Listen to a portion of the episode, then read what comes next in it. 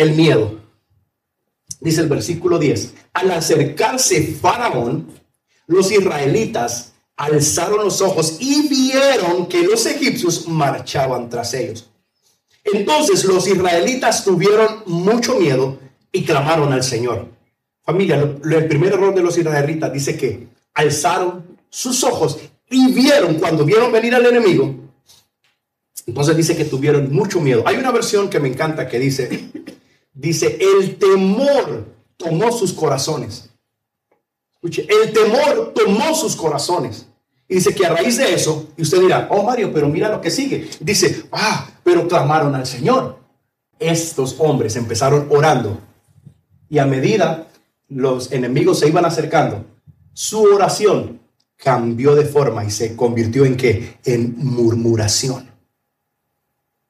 Dice, no es lo que te dijimos, el versículo 12. No es lo que te dijimos en Egipto, otra vez Egipto. Esta gente tiene una promesa de ir a tierra prometida y todavía están hablando de Egipto.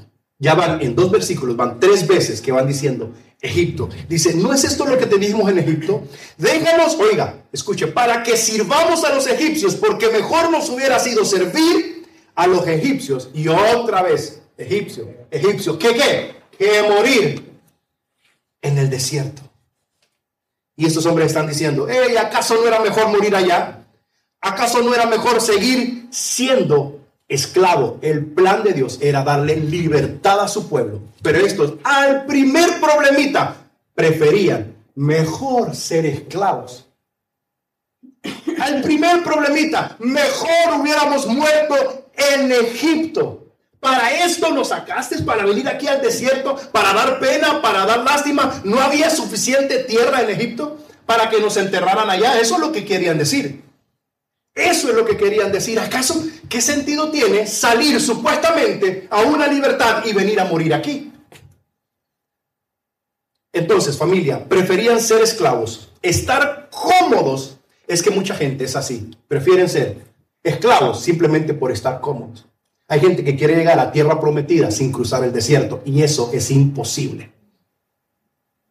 Siempre Siempre que usted quiera alcanzar una promesa, familia, las promesas de Dios nunca están atrás y ellos miraban a Egipto. Es que en Egipto lo que Dios le prometió siempre está al frente. Y para poder alcanzar lo que está al frente, lo que usted tiene que hacer es avanzar. ¿Y a dónde? No avanzar en un camino de rosas.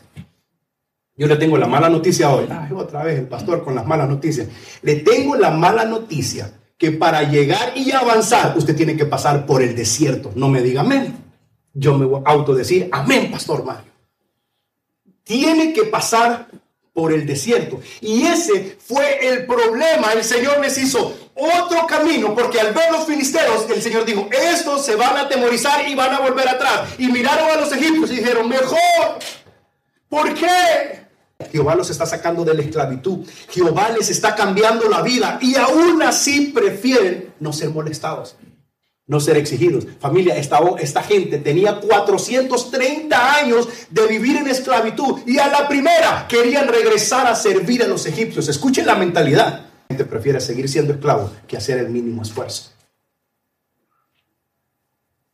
La gente prefiere estar en la misma condición y es por eso que no avanzan. Hay gente que sabe que del otro lado está el cambio que su vida y su alma necesita, pero dice, ay, pero es que hay que ir por el desierto. Ay, es que hay que caminar. Hermano, en el desierto está todo lo que usted necesita. Es cierto, ahí no hay agua, no hay comida, pero si el Señor va con usted en medio del desierto, usted va a tener todo lo que necesita. Mire el pueblo de Israel. Familia, la gente que siempre está murmurando es la gente que nunca hace nada. ¿Por qué? Porque la única forma de aportar es que murmurar usted no ve a alguien que está sumamente ocupado o ayudando, murmurando. No lo ve. Casualmente, son aquellos que no cortan el árbol, pero tampoco prestan el hacha. Y escuche lo que dice el versículo 13. Y ahí le puse 13 en 1. Dice, pero Moisés, ese Moisés sí, ¿verdad? Cinco estrellas para Moisés. Pero Moisés dijo al pueblo, no teman. Ahí por eso le puse 13 en 1. Aquí está el primero. La primer antídoto. Segundo, estén firmes.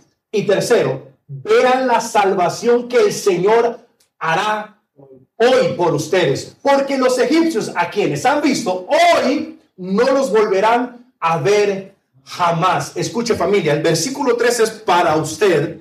Después de eso que yo lo miraba que me quedaba viendo triste, ahora cambie la mirada, ponga una sonrisa en su boca, porque el Señor nos dice en el versículo 13, Moisés le dijo, no teman, lo primero, estén firmes y vean la salvación que Dios hará hoy con todos ustedes. ¿Cuántos dicen amén?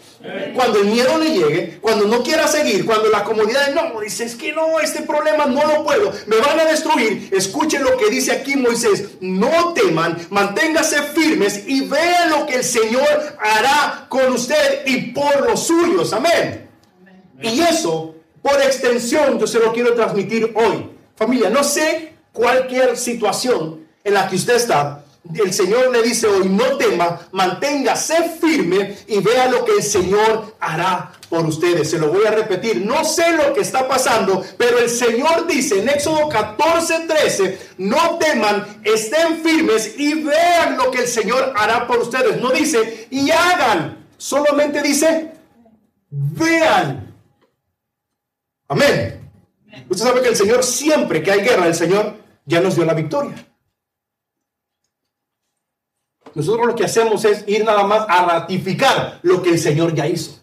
Porque casi siempre, casi siempre, el Señor nos da la victoria y dice, vean lo que el Señor va a hacer. Y dice, y no volverán aquellos egipcios que, tenía, aquel, que, que tenían miedo, aquellos que provocaban temor, aquellos que hicieron tambalear su fe, dice, no los van a volver a ver jamás. Porque más adelante sí va a abrir el mar rojo. Y cuando haya pasado el último israelita, sí va a cerrar. Y aquellos caballos, aquellos armas, aquellos carruajes, aquellos hombres de guerra iban a quedar donde?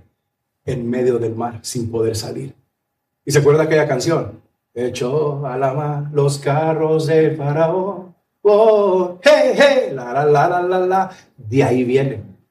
No, no es de Juan Carlos, no. Él la sacó de ahí. ¿Por qué? El Señor ya tenía un plan. El Señor ya sabía que iba a abrir el Mar Rojo. Lo que ellos no sabían porque ellos estaban viendo a los egipcios. El Señor ya tenía un plan. Y mejor nos hubiéramos quedado. Familias, no teman. Manténgase firmes y verán la salvación. Yo quiero hacer algo. ¿Por qué no se lo dice a alguien que está cerca? Si usted quiere, no es obligación. Dígale a alguien que está a su derecha, a su izquierda, que está atrás, enfrente, hey, no temas, mantente firme y verás lo que Dios va a hacer. Así, con ese mismo ánimo, esa misma inmundia, no temas, manténgase firme y verás lo que el Señor va a hacer. No teman, manténgase firme y verán lo que el Señor va a hacer. Mire lo que dice el versículo 14. Dice, el Señor peleará por ustedes mientras ustedes se quedan. Hermano, hay guerras que no nos pertenecen a nosotros. Hay guerras que el Señor las va a pelear por usted. Y nosotros lo único que tenemos que hacer es mantenernos. Hasta hay un muñequito ahí, mire, con un zipper. Porque ¿qué es lo que pasa cuando se levantan contra nosotros? No, es que... Y más cuando tenemos la razón. Hay veces que han sido injustos con nosotros. Hay veces que tenemos la razón y con el poder de la razón nos queremos levantar y queremos decir, no, es que... Y el Señor dice, hey, hay guerras que se pelean en silencio. Y esas son las guerras que el Señor nos da la victoria. Recuerda cuando estaban los muros de Jericó, ¿cuál fue la orden? callado, nada más de vueltas. Y los que estaban adentro de los muros decían, ¿y estos locos están mudos o qué? Solo dieron vueltas. Y cuando yo les diga, dijo el Señor, van a gritar y esos muros se van a caer. Entonces, la técnica o la estrategia de guerra fue siempre en silencio hasta que el Señor les diga, griten, el Señor a nosotros nos va a decir, Mario habla cuando nosotros ya vamos. Es que vos no sabes quién soy yo. Y que yo, y que qué. Y el Señor nos queda viendo de arriba y dice, mantente callado, yo voy a pelear por ti. Qué hermoso, ¿no? No, pero mantente callado. Dice el Señor va a pelear por el, en familia.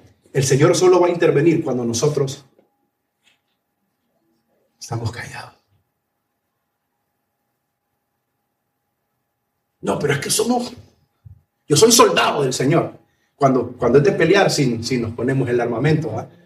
Yo no sé cuáles son sus planes. Ahí le espera el desierto. No, ya sabía yo que me hizo. Pero no tema, manténgase firme y verá lo que Dios es capaz de hacer en usted y en los suyos. Vamos a ver la victoria, hermanos. El Señor peleará por usted mientras usted está callado. Mía es la venganza, dice el Señor. Las batallas que nosotros, el Señor, nos llama a pelear, ya están ganadas en el nombre de Cristo Jesús. No tema. El Señor nos llama a pelear simplemente para ratificar la victoria, para que seamos testimonio, pero no tenga miedo, manténgase firme y verá la salvación en su casa y en su vida. Gracias Señor, vamos a ver la victoria. Yo lo creo. Yo creo que vamos a ver la victoria en el nombre de Jesús. Señor, cualquier mentalidad que nos detenga a avanzar en el desierto, cualquier murmuración, cualquier confort en nuestra vida que no nos permita avanzar, lo echamos fuera en el nombre de Jesús y renovamos nuestros pensamientos al pensamiento de Cristo. Y renovamos nuestro espíritu, renovamos nuestra forma de ver las cosas aunque el enemigo venga atrás nosotros. Sabemos de que tú eres capaz de abrir el mar para que podamos pasar en seco y ver la gloria de Dios a nuestro favor.